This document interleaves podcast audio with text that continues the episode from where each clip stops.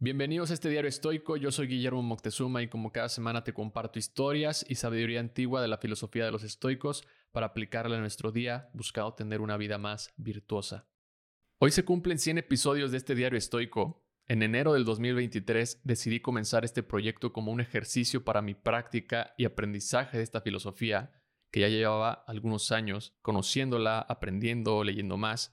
Y todo empezó en realidad en mi primer podcast que se llama Fallas de Origen, en donde compartí en un episodio un momento en donde usé la filosofía para enfrentar un problema y me di cuenta de dos cosas. La primera fue que hubo interés por saber más de la filosofía y también que al mismo tiempo me sirvió o me estaba sirviendo para reflexionar sobre lo que estaba aplicando, cómo lo estaba aplicando y lo que decían las enseñanzas de los estoicos. A raíz de eso, la idea de crear un proyecto adicional a las fallas de origen comenzó a hacer mucho ruido en mi cabeza y además me estaba gustando compartir lo que sabía de la filosofía y también el proceso que empecé a hacer para justo crear esos episodios, porque empecé a leer más libros sobre el tema, empecé a escribir más frases que me gustaban, frases en las que también como que hacía una reflexión más profunda, hasta que tomé la decisión de crear este diario y enfocarlo totalmente a compartir la filosofía, pero al mismo tiempo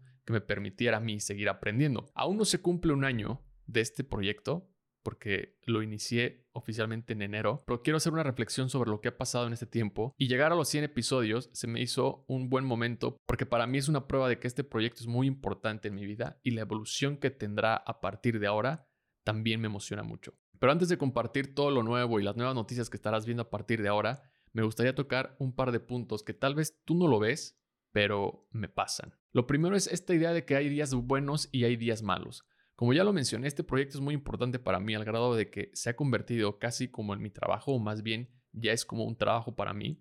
A veces también hay días en los que no me siento con ganas de sentarme a leer o a escribir. La trampa de la motivación cuando empiezas un proyecto es justo esta. Al principio todo está muy cool, estás muy emocionado y después empiezas poco a poco con los sacrificios y hay días que no puedes hacer eso que te gustaría hacer porque tienes que trabajar en tu proyecto y pongo te tienes entre comillas porque en realidad no tendrías, pero tú así lo has decidido. Y en mi caso hay días que tengo que decir que no a una salida, a una comida con amigos o irme temprano de los lugares para dormir bien y al siguiente día poder performear a mi máxima capacidad. Y son sacrificios que sí o sí se tienen que hacer. Los días malos para mí han sido cruciales porque es cuando realmente el final del día sabe una gran victoria y me deja una sensación de alegría y de felicidad, porque decidí ser mejor ese día y no mañana, como dice Marco Aurelio. Bien podría decir, mañana escribo el episodio, mañana lo edito, me merezco una pausa, un descanso, etcétera, etcétera. Esa voz es la resistencia, dice Steven Pressfield, porque dice que entre mayor sea la resistencia que sientas, es mucho mayor el sueño para tu corazón.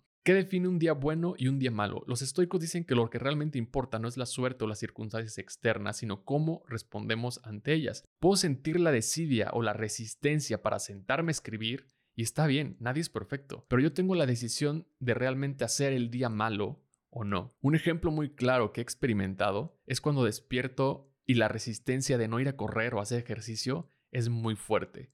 He estado, no te miento, 20 minutos mirando al techo, luchando con mi voz interna que me trata de convencer para no ir, buscando intercambios, que si mejor lo paso para la noche, que si mejor utilizo ese tiempo para leer lo que tengo que terminar, porque también no es como que el intercambio no es duerme más, el intercambio es sé que no voy a ser productivo, sé que no voy a hacer esto que me gusta hacer porque tengo flojera, pero voy a hacer, lo voy a intercambiar por otra cosa. O sea, la mente es muy poderosa en ese aspecto porque pues al final tu peor enemigo siempre va a ser tú. Y empezar el día con una victoria contra ti mismo te pone en un estado muy positivo para las demás actividades que tengas planeadas. Y por eso la ironía de que los días malos en realidad son los mejores si decides luchar y ganar la batalla. Porque es aquí cuando además, de alguna manera, Estamos reflexionando sobre nuestro carácter y comportamiento para ser mejores. La disciplina para los estoicos implica reconocer nuestras debilidades y trabajar en ellas. Nos anima a mantenernos firmes en nuestro principio, incluso cuando enfrentamos a la resistencia o a la propia adversidad. La constancia, en este contexto, también se trata de mantener una atención constante en nuestras acciones y valores, incluso en medio de los desafíos, sobre todo en esos momentos donde existe la posibilidad de que el día lo puedas considerar como malo. La disciplina y la constancia van a ser las mejores cartas que tengas para jugar ante esos días que repito, podrían considerarse como malos. No se trata de lograr algo en un día, sino de comprometernos con un proceso a largo plazo. Puedes perder una batalla de vez en cuando, no pasa nada, pero por perder una no significa que vas a perder la guerra.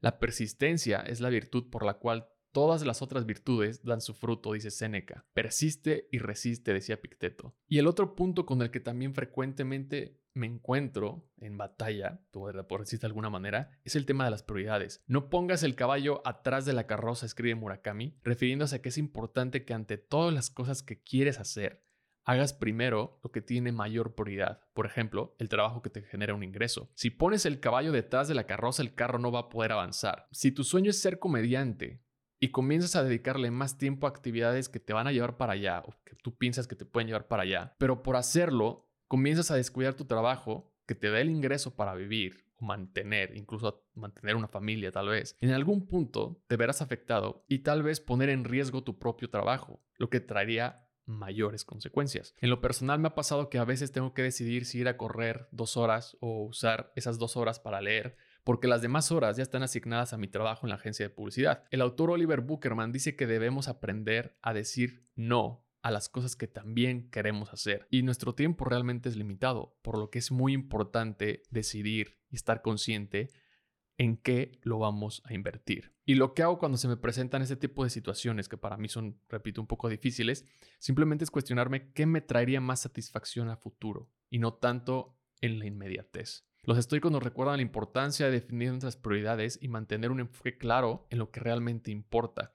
Establecer prioridades implica decidir conscientemente cómo asignar nuestro tiempo y energía y aprender a enfocarnos en lo que realmente importa, dejando las preocupaciones innecesarias. Son estos dos puntos tal vez a los que más me enfrento o a los que más me he enfrentado o he detectado que me he enfrentado a lo largo de estos 100 episodios y quería compartirlo porque también creo que es importante aceptar que a ver, somos humanos y tener este tipo de emociones o incluso de repente aceptar que no tienes la mejor disposición o que tienes flojera, etcétera, y lidiar con eso, pues es importante reconocerlo, pero también es importante tomar acción.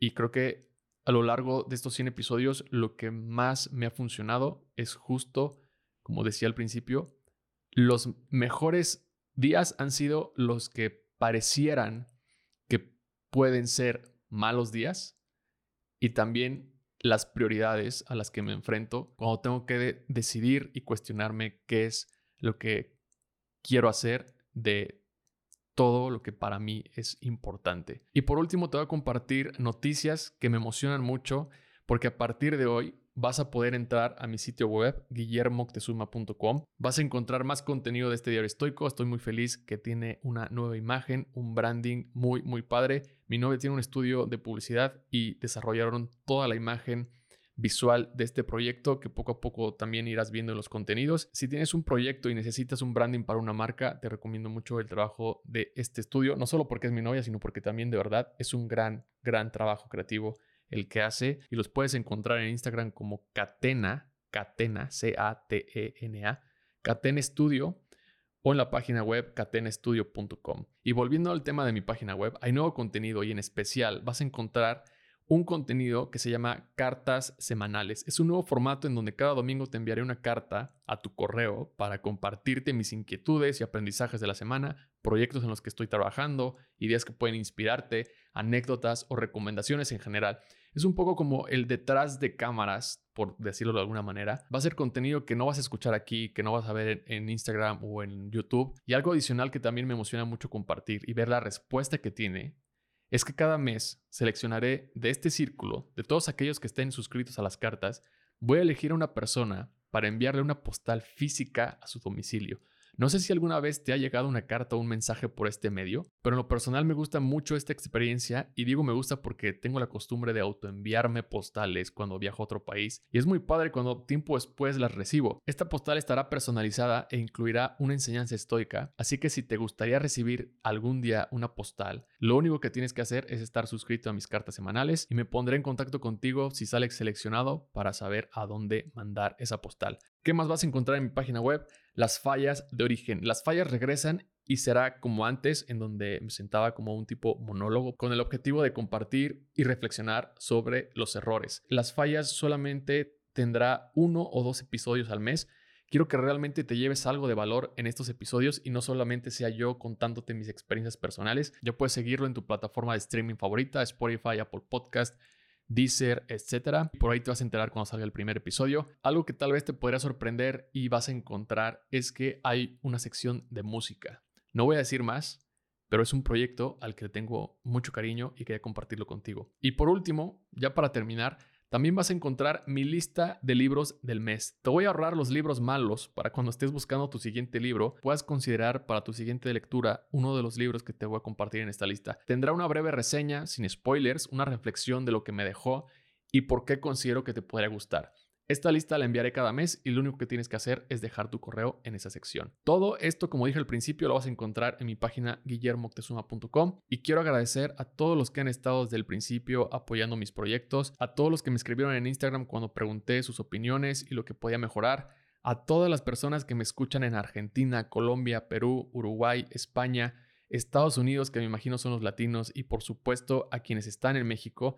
De verdad, muchas gracias. Nunca imaginé que esto llegaría hasta ustedes, porque cuando a veces veo en las métricas que un episodio está teniendo muchas reproducciones fuera de México, me llena de mucha alegría y felicidad saber que hay más personas que al igual que yo estamos en busca de aprender y ser mejores. Muchas gracias de verdad. Espero que todo lo nuevo que van a ver a partir de ahora sea también de su agrado y sobre todo que este círculo que hemos creado y sigue creciendo se convierta en una referencia para alguien que busca vivir una buena vida, como dicen los estoicos.